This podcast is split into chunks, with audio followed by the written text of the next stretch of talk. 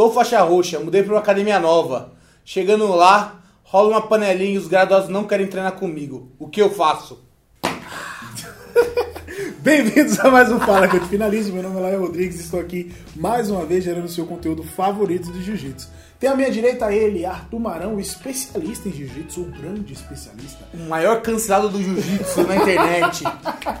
o cara mais cancelado da internet. O mais cancelado, o mais xingado. E hoje a gente vai ah, hoje a gente vai ser cancelado de vez, hoje a gente vai falar de panelinha. Panelinha. Não, hoje a gente vai ser Você já cancelado. fez parte da panelinha de treino? Cara, por incrível que pareça, eu sou um cara muito bem relacionado. E ao mesmo tempo eu sou muito isolado. Então eu nunca fui de nenhuma, assim. Eu sou de todas. eu, sou, eu, eu, eu falo, e é verdade, o meu estilo de vida é, eu sou igual tribalistas, eu sou de todo mundo e todo mundo é meu também. Eu, sou- eu- gosto de uma panelinha. Ah, mas você, você teve uma experiência meio diferente da minha, porque você sempre treinou em ambiente de competição, né? Sem ambiente de E em competição. ambiente de competição, mais ainda tem panelinha, né? Tem, tem, tem a galera, você olha o cara tá chegando, cara, vamos bater nele. Isso, isso. E é bom, para um ambiente de competição é bom. Cara, eu vou contar uma história do Cissão. Lá. Cissão, gosto muito dele. Uhum. Aí sempre entrava alguém novo no Cissão. Cissão na época chamava o. Lembra do Luan Azevedo? Putz, Luan Azevedo, duro, tá lá nos Estados Unidos, campeão duríssimo. brasileiro na preta. Na época tinha 14 anos, faixa é, verde. Uhum. Cissão chegava um faixa preta lá. Ô, mas vem aqui com o meu faixa verde. Ia lá o Luan. Depois ia o Coxinha. Ô, esse meu faixa azul fez 16 anos agora, vai lá. Depois o Itapevi. Ô, meu faixa branca. Faixa preta ia embora. Não aguentava. É uma, é uma ótima forma de filtrar. De filtrar. Por- Porque nesse caso aí tinha muita gente que ia lá por interesse. Não, os caras chegavam- é bom pra filtrar mesmo. Os, não, os caras chegavam lá, pô, treinar no Cissão, treinar com os Miau, treinar com o Leandro Lô. É, Então, agora, nós, nós temos muita propriedade para falar sobre isso, porque tanto eu quanto você, a gente já mudou de equipe pra caramba. Eu, eu sou o maior cigano do jiu-jitsu. Não, eu, eu adorei esse termo cigano, não é macrão. Não, cigano, Creonte é um nível abaixo. Hoje eu sou cigano. Me perguntaram, que equipe você tá? Eu falei, cara, eu não tenho equipe. O que, que importa isso? Eu Todo cheguei- dia me perguntam isso também. Eu cheguei num patamar que eu treino em todo lugar. É, pô, eu sou de todo mundo e todo mundo é meu também, já diria Marisa Monte. Eu tô louco pra me assinar minha própria federação, porque eu quero competir pelo meu nome pra treinar em todo lugar. Sei que Arthur. Isso aqui é Arthur Maran, pronto. Arthur, essa é minha equipe, meu treino em todo lugar. Arthur cancelado, bota aí. Cancelado o BJJ. Mas vamos falar sério aqui.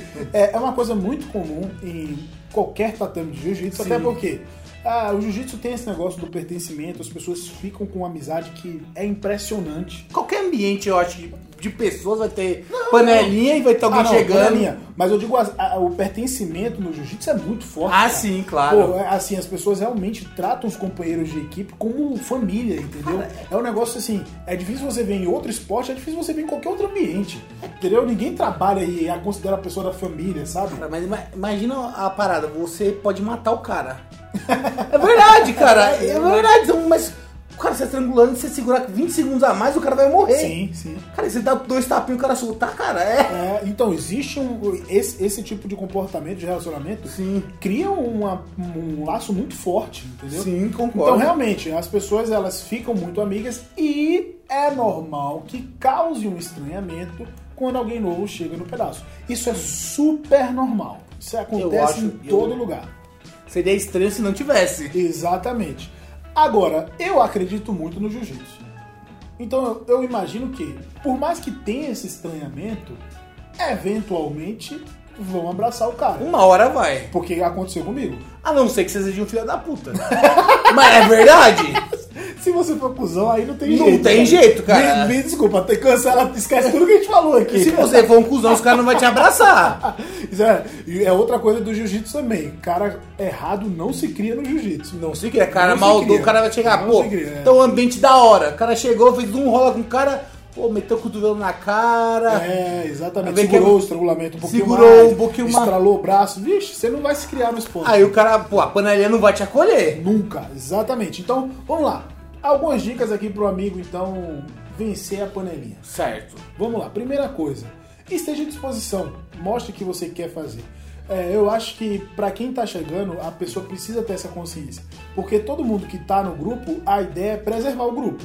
Se você chega querendo desmoronar essa estrutura que já existe, vai ficar. um Vai ficar inferno. rodando, rodando. Vai, ficar um- vai virar um inferno. Vai ficar o inferno. Então eu acho que essa é uma primeira dica. Você tem alguma dica pra ele? Cara, é trocar ideia com a galera. Boa. Seja amigo dos caras. Boa. Pô, vai co- conversando. Pô, tem como você fazer uma posição comigo aqui? Isso. Ô, tu não tá interessado na posição que o cara faz. Vai falar assim, pô, vi que você fazendo aquela posição ali.